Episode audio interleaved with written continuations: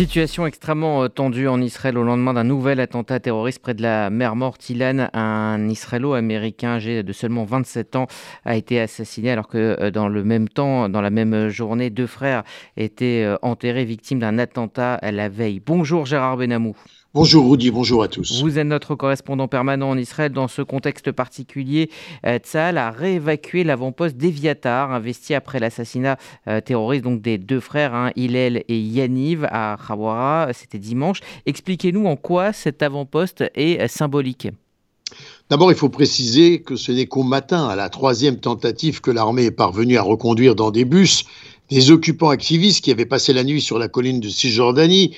Certains s'étaient même retournés, étaient même retournés par la suite à pied à l'avant-poste le ministre de la Sécurité nationale Itamar Ben-Gvir avait demandé au Premier ministre Benjamin Netanyahou d'autoriser les activistes qui sont entrés illégalement à Eviatar à rester en réponse au meurtre des frères assassinés lors de l'attaque terroriste à Hawara dimanche. Ben-Gvir avait d'ailleurs l'intention de tenir une réunion de faction de son parti d'extrême droite, Otzma Yehudit, à Eviatar hier matin.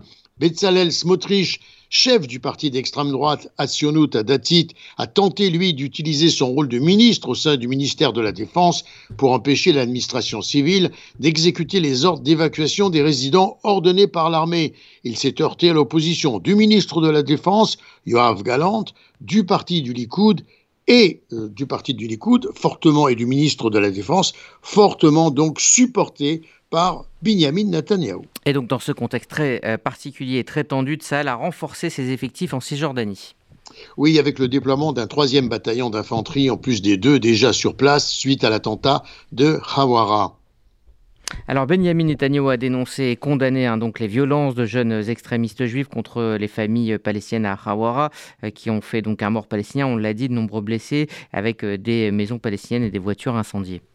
Des groupes d'Israéliens avaient appelé à des manifestations pour venger l'attentat de Hawara.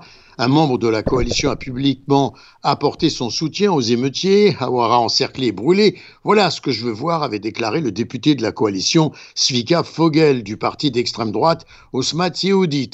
Les États-Unis attendent d'ailleurs d'Israël qu'il use de tous les moyens pour punir les auteurs israéliens de ces violences, qui semblent d'ailleurs se reproduire, même contre des soldats de Tzahal. Et euh, à Washington, on attend que les victimes palestiniennes soient indemnisées.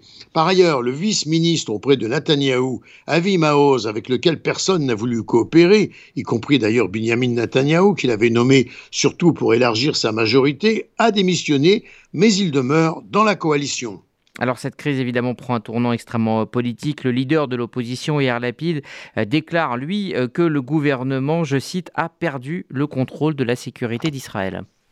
Oui, et de son bon fonctionnement interne, en soulignant le ministre d'extrême droite Itamar Ben-Gvir a une politique, Bezalel Smotrich, le bras politique des jeunes extrémistes des collines, a la sienne, en tant que ministre délégué au ministre de la Défense. Le ministre de la Défense, Yoav Galant, a une troisième politique, et enfin Benjamin Netanyahu est faible et incapable de les remettre à leur place.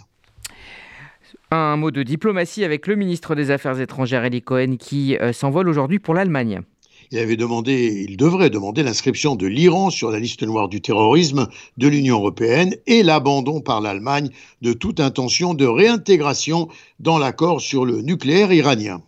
Et puis enfin, une start-up israélienne a créé le premier produit au monde en plastique entièrement compostable.